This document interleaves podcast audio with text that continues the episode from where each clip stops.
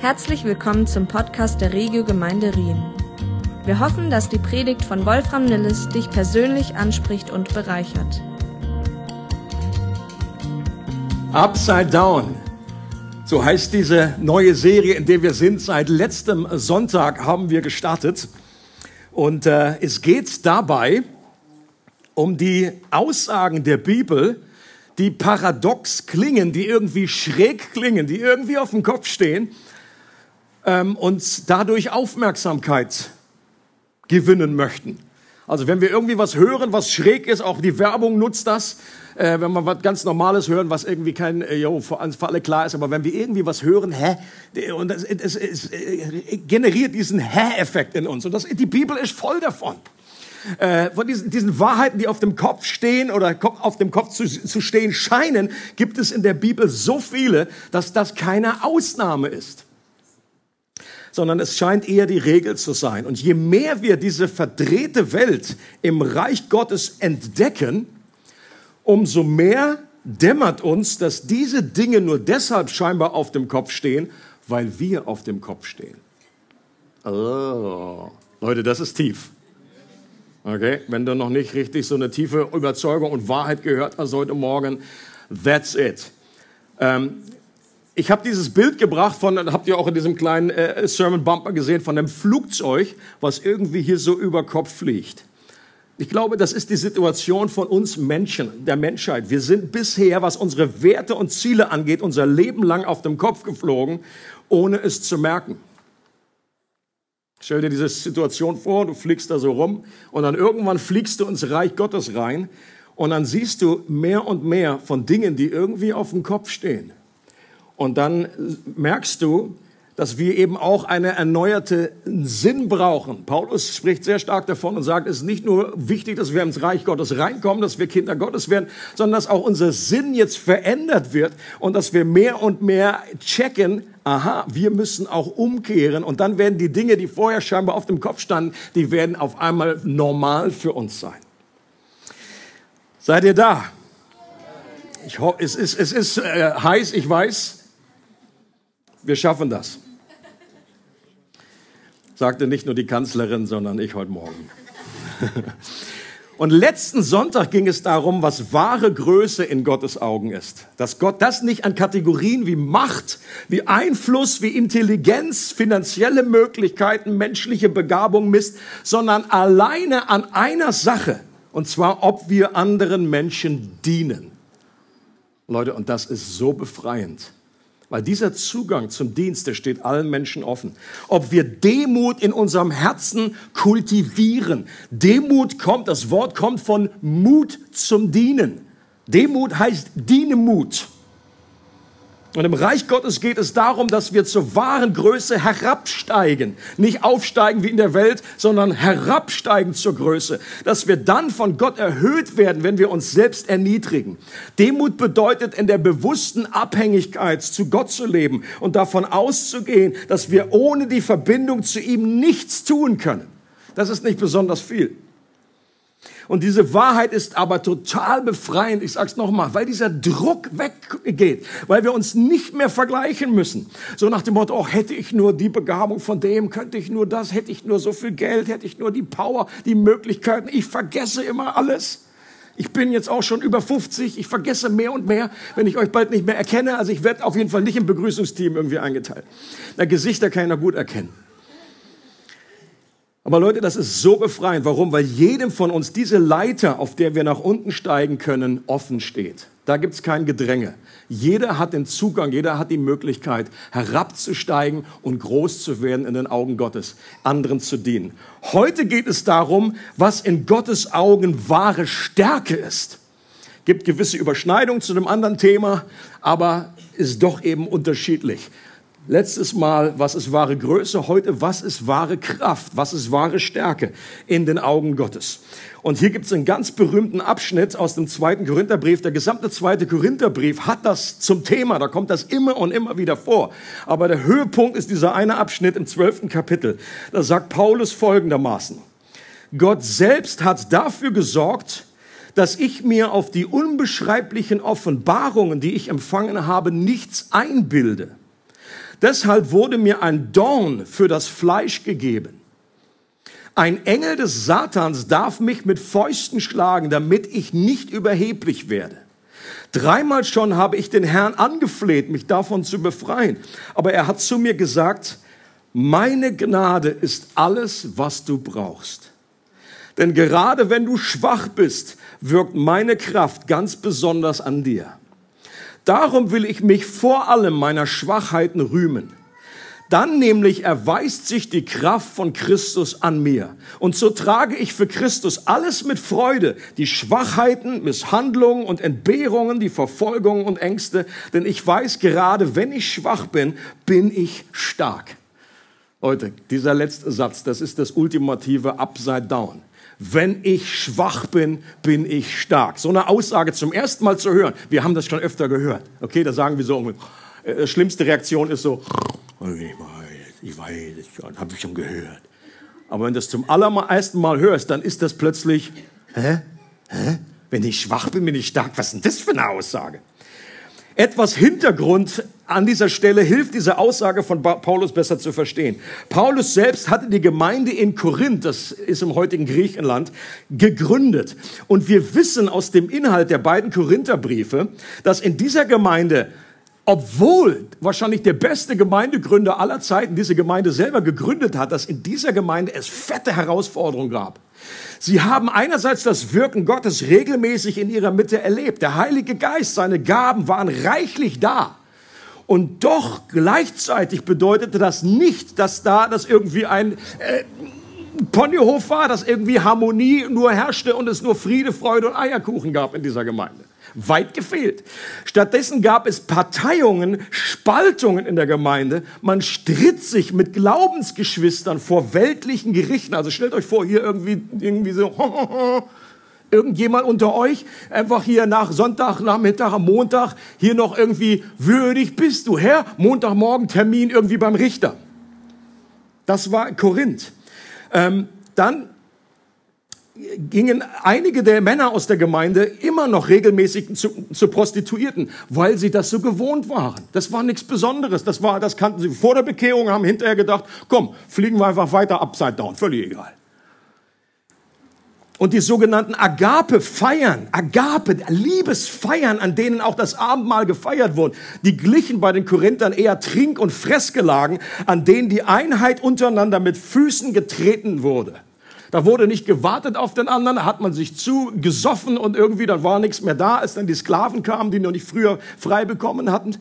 Und Paulus musste zu denen sagen, es sind einige krank unter eurer Mitte, weil ihr die Einheit mit Füßen tretet. Und dann gab es auch ein anderes Problem, das waren die sogenannten Über- oder Hyperapostel, so nennt Paulus sie.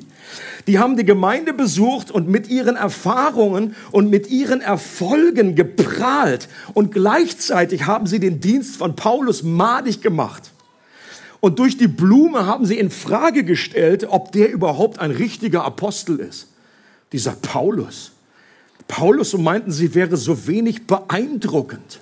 Wenn man den live erlebt hat, die Briefe, die waren, die klingen ja irgendwie toll, die sind super. Aber wenn man den live erlebt, dann ist das irgendwie so ein bisschen eine Enttäuschung. Das ist so wenig rhetorische Strahlkraft, so wenig Power. Der wirkte so schwach und so zerbrechlich. Es gibt tatsächlich außerbiblische Berichte, in denen beschrieben wird, dass Paulus wahrscheinlich sehr klein war, eher klein, sehr gedrungen und O-Beine hatte. Steht wirklich so da. I'm just I'm just a messenger. Und außerdem wird man auch bei Paulus, der wird ein bisschen zerrupft ausgesehen haben. Warum? Weil im zweiten Korintherbrief er eben auch auflistet, was der schon alles durchgemacht hat. Fünfmal hat er diese 40 Schläge minus eins bekommen. Er war ein Schiffbruch. Er wurde sogar gesteinigt. Können wir uns vorstellen, dass der so einige Schrammen einfach mit sich hatte, mit sich geführt hat. Das roch aber für diese Hyperapostel alles so wenig nach Sieg, nach Auferstehungskraft. Der ist ja dauernd im Knast, der Bruder, und er schreibt nur Briefe. Was ist denn das für ein Apostel? Und diese Hyperapostel dagegen, die waren im Vergleich viel beeindruckender. Sie berichteten von besonderen Erfahrungen und Erscheinungen, die sie gehabt haben, erzählten alle nur von ihren Siegen. Und sie hatten viel menschliches Charisma. Eine Leuchtkraft, eine siegreiche Ausstrahlung, dass viele dachten, ja, so sieht geistliche Kraft aus. So sieht es aus, wenn der Geist Gottes in einem wohnt. Von Sieg zu Sieg, da fliegen die Berge nur so umher, die man im Gebet weggebetet hat. Und hier wieder die Eiger Nordwand, hey, die Jungfrau over hier. Und auf dem Hintergrund sagt Paulus in demselben Kapitel, dass auch die Zeichen eines Apostels, nämlich Wunder und Machttaten, auch durch ihn unter ihnen geschehen sind. Das hat Paulus auch gewirkt. Und sogar an Erscheinungen, Offenbarungen hätte er auch was zu bieten, sagt Paulus. Und in den Versen vor unserem Text, da erzählt er, dass er vor 14 Jahren in den dritten Himmel, ins Paradies entrückt wurde. Also das ist eine coole Erfahrung. Und dass das so real für ihn war, dass er nicht genau weiß, ob das mit seinem Körper war oder ob er einfach so eine Out-of-Body-Experience hatte, so eine Vision, dass nur sein Geist da oben war. Er weiß es nicht. Und er erzählt noch irgendwie, jo, ich hab, ich kenne einen. Also er, er sagt noch nicht mal, ich war's, aber die, alle, alle Kommentatoren sind sich einig. Er redet von sich selbst. Es ist jetzt nicht sein Freund sondern er hat das erlebt. Er war da und er hat Dinge erlebt, über die er heute noch nicht richtig sprechen kann, die er nicht in Worte fassen kann. Aber was Paulus jetzt macht, ist, dass er der Versuchung widersteht, seine Erlebnisse und seine Offenbarung jetzt wie Trumpfkarten auszuspielen und damit die anderen Hyperapostel einfach zu überbieten. So nach dem Motto, ihr habt das erlebt, kann ich auch. Pff, ich war im dritten Himmel, wo warst du? Oder ihr habt so viele Wunder vollbracht, habe ich auch. Wie viele Tote habt ihr schon? Das macht ihr eben gerade nicht. Weil Paulus davon überzeugt ist, dass diese Dinge keine Auszeichnung, keine zwingende Auszeichnung, keine Bestätigung für wahre Kraft und Autorität sind. Paulus ist sogar davon überzeugt, dass diese Apostel falsche Apostel sind, die einfach mit einem frommen Vorzeichen dieses alte weltliche Wertesystem von schneller, höher, weiter immer noch vertreten. Die haben einfach nur einen Fisch vorne dran gemacht dass die immer noch über Kopf fliegen, dass die nicht verstanden haben, dass es im Reich Gottes nicht um Selbstverwirklichung geht, dass man sich nicht mit möglichst vielen frommen Federn schmückt und aufplustert. Guck mal, was ich alles erlebt habe dass es nicht darum geht, sich selbst zu empfehlen und sich seiner eigenen Stärke und Kraft zu rühmen. Und Paulus sagt, alles, was in diese Richtung zielt, ist ein anderes Evangelium, ist ein anderer Jesus, ist ein anderer Geist. Und Leute, das ist faszinierend, dass Paulus, vielleicht wir wissen es nicht ganz genau, aber Paulus gibt einfach Einblick in diese Erfahrung, die er vor 14 Jahren gehabt hat. Und es kann gut sein, dass Paulus überhaupt nicht darüber geredet hat bis dahin. Und das ist ein Riesenunterschied, okay? Wenn du so etwas erlebt hast, ob man damit einfach hausieren geht und man das gleich irgendwie, wenn man ein Buch schreibt, damit anfängt und sagt, Leute, ich war im dritten Himmel, lass mal erzählen. Es gibt so Bücher und ich persönlich habe immer ein bisschen Mühe. Wenn das irgendwie so rausgehauen wird, weil dann ist irgendwie alles, was kommt, hat man den Eindruck, muss ja jetzt irgendwie stimmen. Und Paulus hat das genau eben nicht gemacht. Er ist damit nicht hausieren gegangen. Nur jetzt bringt das irgendwie an den Punkt, ist ihm selber aber peinlich. Er sagt, ja, gerühmt werden muss, aber es hilft ja nicht und so weiter. Und er will einen Punkt bringen und den bringt er eben auch. Selbst Paulus war nicht davor gefeit, dass ihm das, was er erlebt hatte, zu Kopf steigt, dass es ihn überheblich macht. Und deshalb hat Gott ihm etwas gegeben. Es hat, hat, also Gott hat mir gegeben, sagt Paulus. Er hat mir etwas geschenkt, in Anführungsstrichen. Ein wunderbares Geschenk hat er unter dem Weihnachtsbaum gefunden.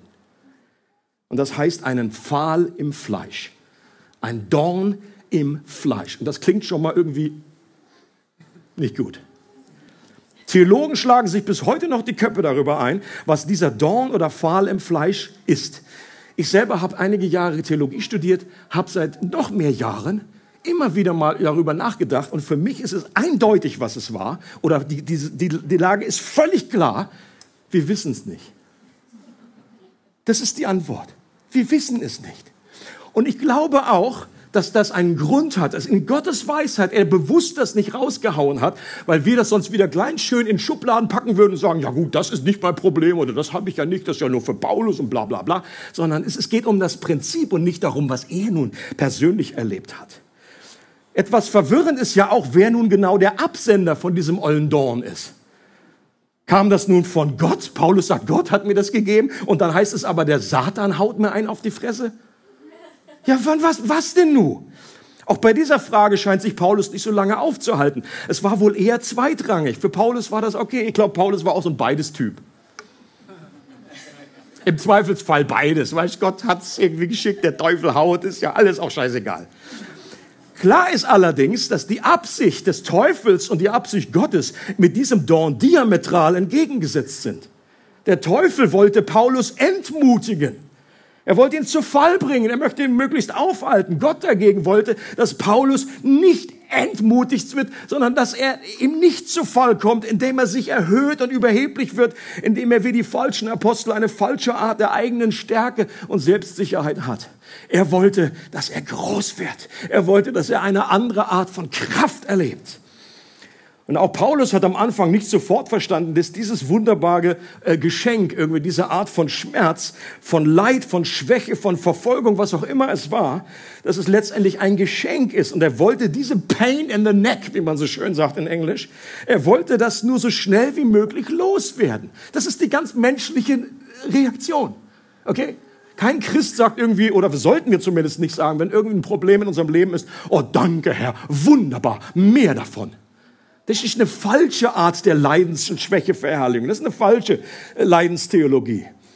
Aber Paulus hat dreimal intensiv zu Gott gebetet. Und ich glaube, das waren drei intensive Zeiten des Gebetes. Heißt jetzt nicht, Gott nimmt das weg, Gott nimmt das weg, Gott nimmt das weg und das war's. Sondern dreimal heißt intensiv, vielleicht längere Zeit mit Fasten, mit whatever. Und dann kam die Antwort von Gott, nur etwas anders, als er sich das vorgestellt hatte. Und hier lesen wir nochmal. Jesus sagt zu ihm, Paulus, pass auf, das ist meine persönliche Serie für dich upside down. Meine Gnade ist alles, was du brauchst. Denn gerade wenn du schwach bist, wirkt meine Kraft ganz besonders an dir.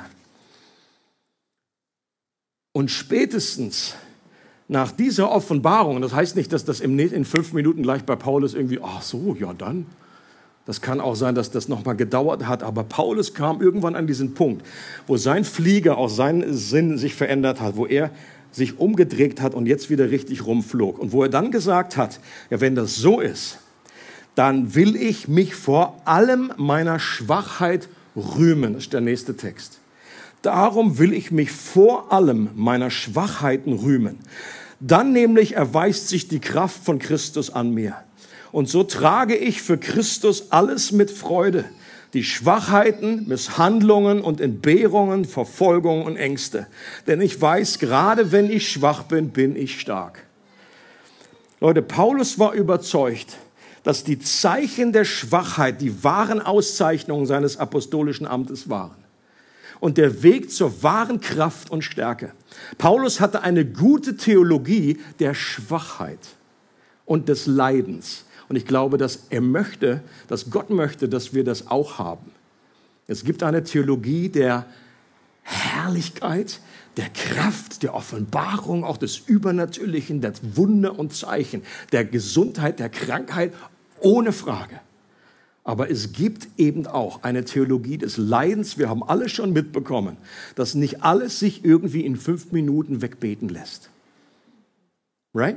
Ich glaube, hier sitzt keiner im Raum, der nicht irgendwie einen Punkt hat in seinem Leben, wo noch so viele Gebetsmails irgendwie in Richtung Himmel gegangen sind und Sachen einfach sich nicht verändert haben. Und darum geht es Paulus.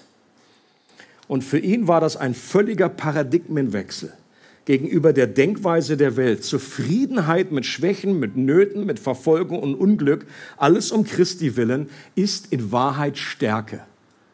Und das ist für, von außen betrachtet völlig, äh, bist du dumm jetzt oder was? Und auch die Hyperapostel haben gesagt, bist du jetzt dumm? Das ist doch nicht irgendwie, die hatten eine gewisse Einseitigkeit. Gott benutzt nicht nur schwache Menschen trotz ihrer Schwächen, er demonstriert seine vollkommene Macht durch ihre Schwächen. Nochmal, Gott benutzt nicht nur schwache Menschen trotz ihrer Schwächen, das wäre ja schon gut, aber es geht noch einen Schritt weiter. Er demonstriert seine vollkommene Macht durch deine Schwäche. Und diese Erkenntnis, die eröffnet uns eine ganz neue Perspektive der Welt. dass Gott seine Stärke durch Schwachheit offenbart, zieht sich durch die gesamte Erlösungsgeschichte und gipfelt im Kreuz. Das Kreuz ist dafür das ultimative Beispiel. Das Kreuz war menschlich gesehen das ultimative Symbol der Hilflosigkeit, der Schwachheit. Da gab es nichts, wo ein Mensch hilfloser und schwächer war. Deswegen hatten die Juden damals und auch die, auch die Heiden damals so ein Problem, diese Schwachheit als von Gott zu verstehen. Da hängt einer am Kreuz und kann nicht mal sich selber befreien. Und das soll der Retter der Welt sein? Das ist der Messias? Das ist ja lachhaft. Wir wollen einen Messias, der umfahrt, der mit Schwert kommt, der mit Ross angeritten kommt, der reinhaut, der die Feinde verjagt. Und dann kommt da einer mit dem Esel angehoppelt und hängt ein paar Tage später an einem Kreuz und verendet elendig. Und Gott sagt, genau, that's the point.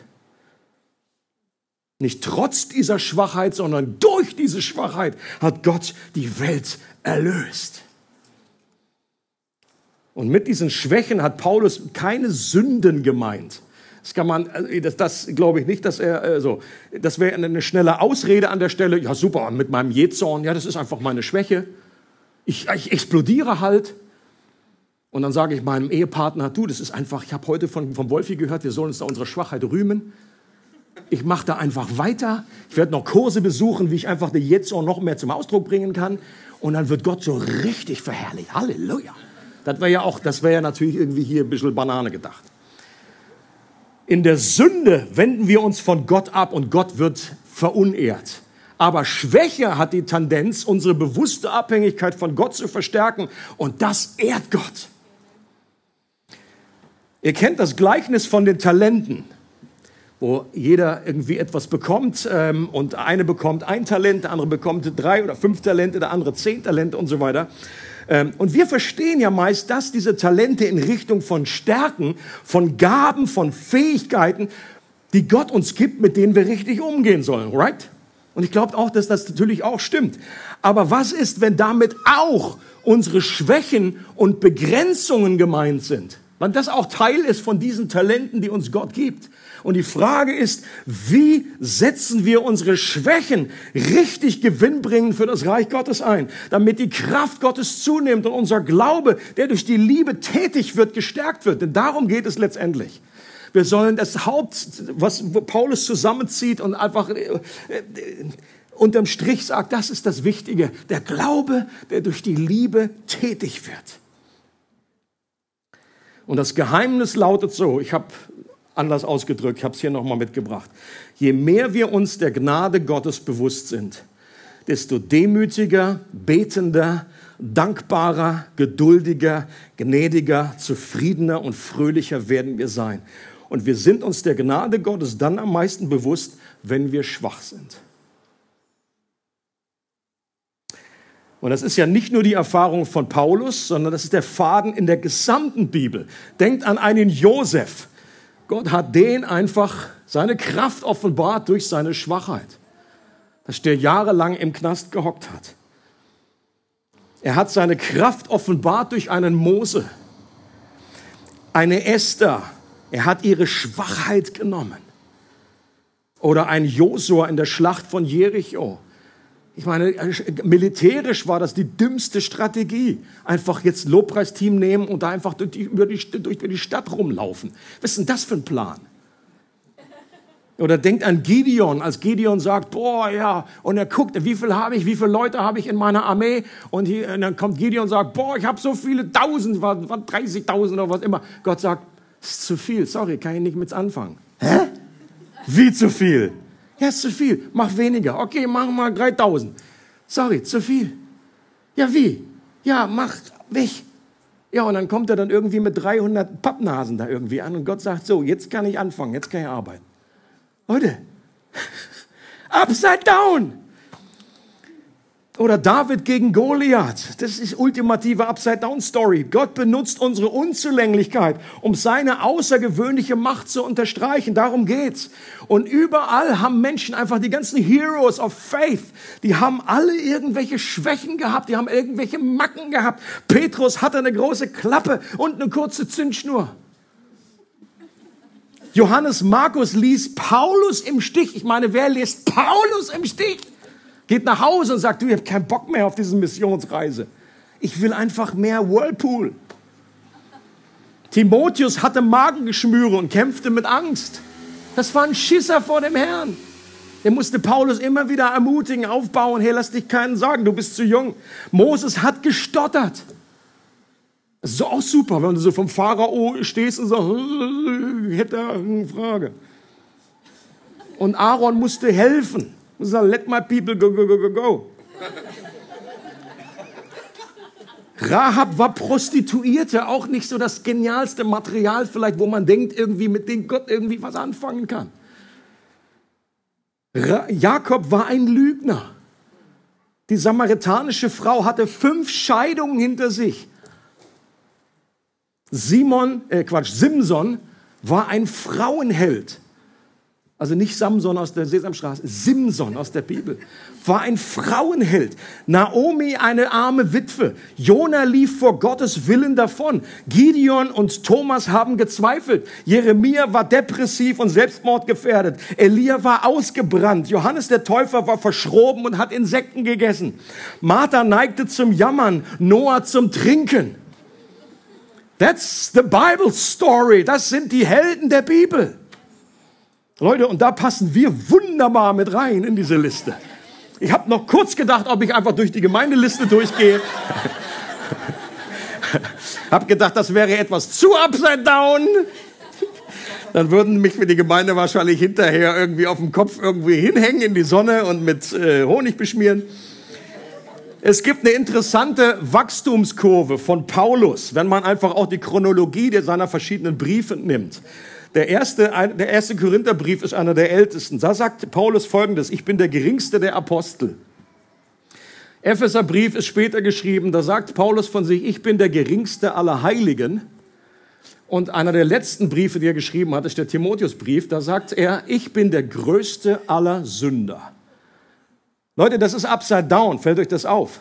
Wir würden eigentlich davon ausgehen, dass das andersrum ist, dass man am Anfang, wenn man bekehrt sich gerade frisch hat, dass man dann erkennt, dass man der größte aller Sünder ist und dass man dann irgendwie in die andere Richtung wächst. Bei Paulus war das genau andersrum. Je länger er mit Jesus unterwegs war, umso mehr hat er verstanden, wie verloren er ohne Jesus war. Je näher du dem Licht kommst, umso mehr siehst du, wie viel Dreck einfach im Zimmer ist. Ja, ich kann zu Hause auch, wenn ich fünf Jahre nicht gesaugt habe, mache ich einfach Licht aus und keine Sau merkt's aber dann kommt Besuch und dann machen die auch noch das Licht an. Und dann merkst du das. Leute, und das ist bei uns nicht anders. Diese Wachstumskurve, die geht auch in diese Richtung, upside down, wie man eigentlich nicht denkt. Die normale Glaubensentwicklung sieht meistens so aus. Früher in meinem Theologiestudium, da hatte ich fast auf jede Frage eine schlaue Antwort. Ich kannte dir total alles erklären. Meinte ich zumindest. Und heute muss ich viel, viel öfter sagen, wenn ich mir selber irgendeine Frage stelle, wenn mir andere Leute eine Frage stellen, dass ich die Antwort habe, ich habe keine Ahnung. Ich weiß es nicht. Ich weiß es nicht. Manchmal sage ich eben gerne beides, das ist auch manchmal eine Ausrede, aber manchmal stimmt es auch. Aber oft ist die richtige Antwort, I have not a clue. Leute, früher war alles so viel einfacher, schwarz und weiß. Da ist der Teufel, da ist Gott und Gott siegt gegen den Teufel. Schwarz und weiß. Je länger ich lebe, umso mehr Grautöne sind dazwischen gekommen, weil wir eben auch Erfahrungen gesammelt haben, wo es nicht immer alles so wunderbar aufgeht, wo viel mehr Mystery ist, wo viel mehr Fragezeichen überbleiben. Und ich habe damals gedacht, boah, da wenn ich erst mal so 30 Jahre Christ bin, dann wird das einfach Junge, Junge, da fliegen alle Alpen durch die Gegend. Nicht nur einzelne Berge, dann ist alles, alles upside down und, und Jesus natürlich ganz demütig, der in mir ist, aber schon in mir. Der wird Erlösung bringen zu der Welt. Zu der Welt. Basel shall be saved. Switzerland cancer free. Everything is possible. Oder wie jemand gesagt hat, alles ist möglich durch einen Bibelvers, der aus dem Zusammenhang gerissen ist. Das ist nämlich der schöne Vers in Philippa 4, wo es heißt, alles ist möglich. Äh, nee, Quatsch, wo es heißt eben, äh, äh, ähm, äh, ja, jetzt müsste man es nur wissen. Ich vermag alles durch den, der mich stärkt, ganz genau. Und wenn du, du, du das auf dem Kühlschrank hängen hast, dann denken alle so, boah, das ist der ultimative Superman-Vers. Alles ist möglich. Ich kann aufs Dach gehen. Ich kann einfach wie Batman. Ich kann, oder wie Superman. Ich kann fliegen. Ich kann fliegen. Und dann, pff, wenn du den Textzusammenhang anschaust, merkst du, das geht überhaupt nicht darum. Paulus sagt kurz vorher, ich kann mit wenig auskommen, ich kann mit viel aufkommen, ich kenne, äh, ich kenne Mangel und ich kenne Überfluss. Ich vermag alles durch den, der mich mächtig macht. Darum geht es. Timothy Keller hat berichtet von auch einer typischen Glaubenserfahrung, die schon viele von euch auch erlebt haben. Äh, er sagt, ich erinnere mich an den Morgen, als ich mein Leben betrachtete und Gott immer noch bei mir war, mir immer noch half, mich immer noch unterstützte, trotz der letzten zwei oder drei Monate, in denen ich dachte, ich hätte ihn immer wieder im Stich gelassen. Jemand schon mal erlebt? Mir kam der Gedanke, meine Güte, er muss mich um Himmels willen lieben. Er liebt mich nicht, weil ich perfekt bin, sondern weil er perfekt ist. Nicht, weil ich gut bin, sondern weil er gut ist. Und das setzt uns unglaublich frei. Erfahrungen dieser Schwäche führen zu Kraft, Leute. Und bei Paulus war das ja meistens alles extremer irgendwie, hat alles extrem erlebt. Er war im dritten Himmel, hatte aber auch eine besondere Berufung für Jesus, Dinge zu erleiden. Die meisten von uns waren nicht im dritten Himmel. Gehe ich davon aus. Wir waren höchstens mal im siebten Himmel. Wenn wir verliebt waren oder im Urlaub oder whatever. Und trotzdem erleben wir vom Prinzip her ähnliches wie Paulus. Was sind unsere Begrenzungen und Schwächen? Was ist unser, was ist dein Pfahl im Fleisch? Ich bin sicher, jeder hat etwas in dieser Art. Das kann eine körperliche oder psychische Schwäche sein, für die wir vielleicht schon öfter gebetet haben und die immer noch da ist. Dass sich jemand einen Partner wünscht, der aber bisher noch nicht angeritten gekommen ist. Dass sich ein Paar Kinder wünscht, das aber bisher nicht geklappt hat. Und Leute, das ist eben auch die Kehrseite von, wenn wir erleben, weil einerseits hier gerade Babyboom und viele Babys sind da und das macht die Sache für Menschen, für Paare so, so nicht einfach, wenn es eben dann selber nicht klappt. Schmerzhafte Erlebnisse. Das kann bedeuten ein andauernder finanzieller Engpass oder der wiederholte Verlust der Arbeit eine Beziehung, die in die Brüche gegangen ist, zum Ehepartner oder zu einem langjährigen Freund, Kinder oder Ehepartner oder engere Freunde, die mit dem Glauben nichts zu tun haben wollen oder sogar aktiv dagegen schießen. Dass wir selbst in irgendeiner Sackgasse stecken und nicht wissen, wie wir da rauskommen können. Dass wir immer wieder Zweifel im Glauben haben oder von einer blöden Gewohnheit nicht loskommen. Leute, diese Liste, die lässt sich jetzt endlos weiter, aber du selber weißt, was in deinem Leben deine Begrenzung, deine Limitation ist. Und hier noch zum Schluss nochmal so drei Etappen, die ein, wie geistliche Reife aussieht, auch im, im Hinblick auf äh, unsere Schwachheiten und Begrenzung. Das hat Paulus auch so erlebt. Ich glaube, es fängt immer da an, dass wir uns unserer Schwach Schwächen und Begrenzungen schämen. Okay? Auch, auch innerhalb vom christlichen Kuchen. Uns ist vergeben, wir, wir wissen das, wir sagen, Gott liebt mich und so weiter. Und trotzdem ist das, wir können das vielleicht für Gott bekennen, aber wir wollen das ungern irgendwie vor Menschen bekennen. Das ist uns peinlich. Wir wollen das möglichst ausblenden. Wir möchten das vermeiden, irgendeine Schwachheit. Wir schämen uns. Dann kommt die nächste Stufe irgendwann und wir akzeptieren unsere Schwächen und Begrenzungen. Das wäre ein Schritt auf diesem geistlichen Strahl. Und die dritte und letzte Stufe ist, was Paulus auch erlebt hat, er akzeptiert es nicht nur, sondern er rühmt sich seiner Schwäche und Begrenzung. Das ist nochmal oben drauf. Und um es hier gleich gesagt zu haben, das bedeutet nicht, dass wir gar nicht mehr beten dürfen dass, wenn wir irgendwie etwas akzeptieren, irgendeine Situation, das heißt, wir akzeptieren es für den Moment. Wir wissen ja auch nicht, ob Paulus das, was er da gehabt hat, für immer gehabt hat. Das hätte ja sein können, dass es nach zwei Jahren vorbei ist. Okay? Und Paulus, auch hier nochmal, hat dafür angefangen zu beten. Es gibt eben diese beiden Varianten. Es gibt diese, äh, äh diese äh, Begrenzungen, wo wir einfach durchbeten sollen und, und wo, wo Jesus sagt, unverschämt bitten, bete durch, das dritte Mal, das fünfte Mal, das hundertste Mal. Bleibt dran, um Gottes Willen, bleibt dran. Aber es gibt dann eben auch die andere Sicht, wo wir einfach irgendwann mal das akzeptieren müssen, annehmen. Und wichtig ist eben auch auf Gottes Stimme zu hören. Paulus hat das nicht für sich entschieden, sondern hat Gott reden hören, gesagt, meine Gnade ist jetzt für dich genug, es ist okay, du kannst jetzt aufhören zu beten. Vielleicht hat er mal irgendwann wieder gesagt, jetzt fang wieder an zu beten, whatever. Es gibt nicht nur die eine oder die richtige für alle, die für alle gleich gilt. Und wenn wir jetzt gleich das Abendmahl zusammen einnehmen, dann ist das auch das Abendmahl in der Erinnerung an das Kreuz eigentlich die Feier, wo es genau gilt, diese Dinge irgendwie abzugeben bei Gott. Dass wir wissen, kannst du noch mal stehen lassen ruhig, es gibt keine Scham in der Nähe Gottes. Wir können ohne Scham, es gibt keine Verurteilung mehr. Gott kennt uns sowieso durch und durch. Er liebt uns jetzt so, wie wir sind, nicht wie wir eines Tages sein sollen. Es gibt keine Scham. Jesus akzeptiert uns so, wie wir sind. Und er spricht auch in deine Situation hinein, meine Gnade ist genug für dich. Denn meine Kraft kommt in einer Schwachheit zur Vollendung. Und dass wir auch lernen können, uns dessen zu rühmen.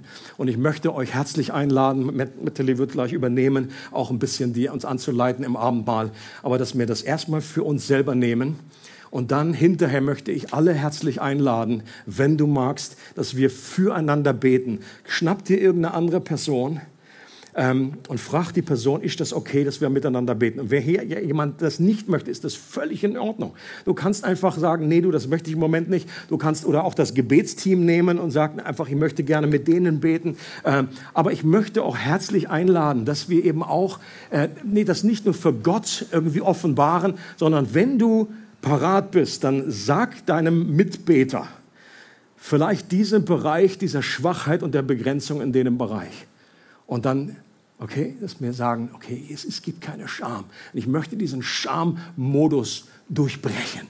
Und dass wir dann einfach zusammen beten, vielleicht auch um Weisheit beten, dass wir einfach wissen, okay, ist das etwas, was ich, dass ich überwinden soll, im Gebet dranbleibe oder was ich jetzt akzeptieren soll, ist manchmal nicht so einfach festzustellen.